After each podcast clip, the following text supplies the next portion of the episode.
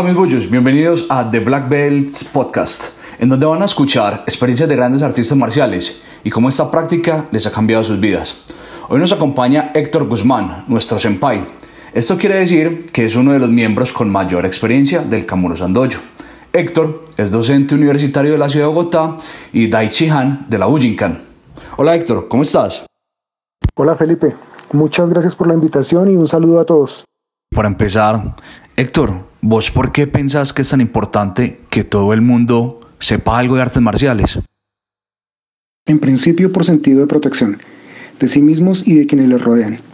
En sociedades con tan altos grados de agresión y violencia como las que vivimos, no está además una opción de vida como la que ofrecen las artes marciales como último recurso. Pero más allá de eso, las artes marciales también pueden ofrecer una alternativa de vida más calmada, disciplinada y empática. Protegernos a nosotros mismos y proteger a los que nos rodean, esto es clave.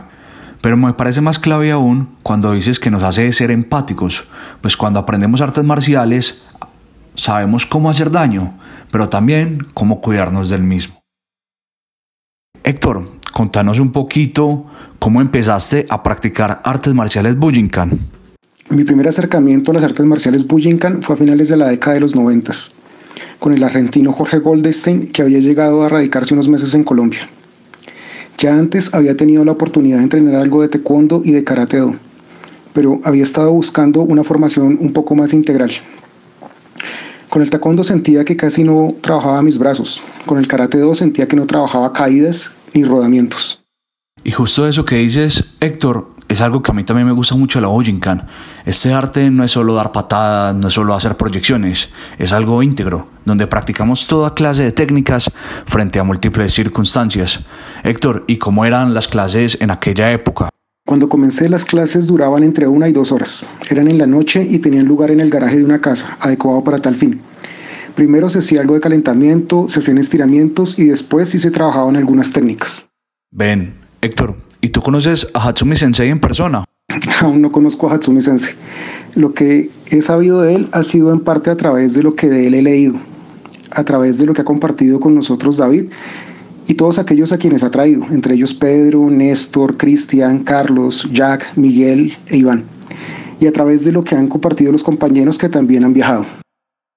Y es que esto que nos cuenta Héctor es algo que podemos evidenciar todos los practicantes de la Bujinkan, y es que a través de nuestros maestros o de instructores podemos ver la esencia de cada una de las técnicas de Hatsumi Sensei, con un poco de originalidad y estilo de cada uno, por supuesto.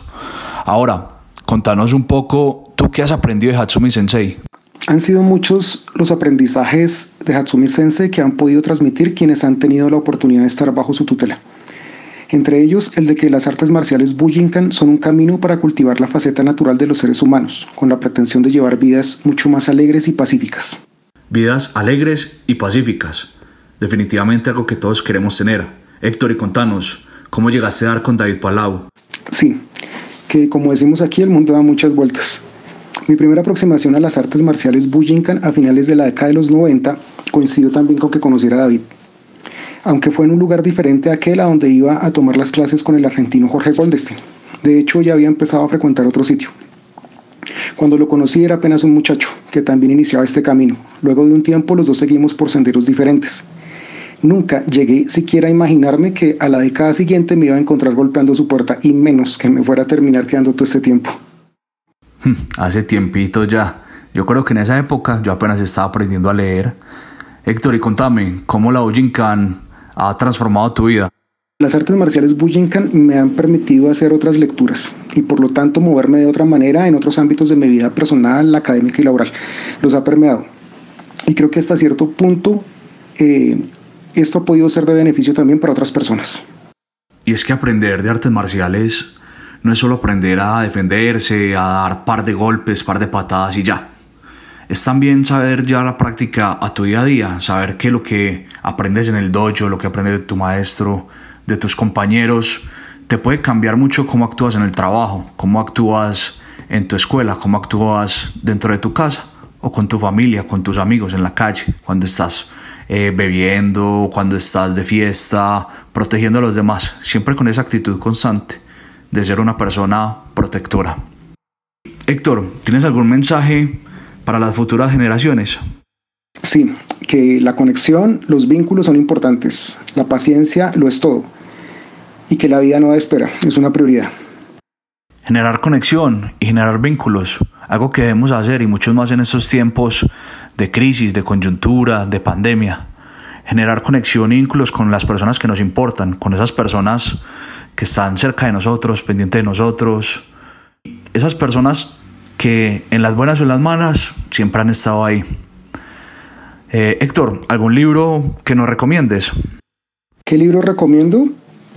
Toca la tierra de McLuhan. Héctor, y ya para finalizar, si tuvieras una pantalla que todo el mundo pudiera ver, ¿qué diría esa pantalla? Diría, debes saber que la paciencia es solo un momento, toda esencia. Ser pacientes todo el tiempo, ese es el último consejo que nos da Héctor. Y de verdad, muchísimas gracias Héctor por ser pacientes con nosotros en el dojo, ya que gracias a eso y a tu forma de mostrarnos todos los detalles, hemos podido ser mejores artistas marciales y mejores personas. Bueno, eso es todo por el día de hoy, mis bullos. Hasta la próxima y recuerden dejarnos comentarios de qué les gustó, qué no les gustó, qué podemos seguir mejorando y qué les gustaría ver en próximos episodios.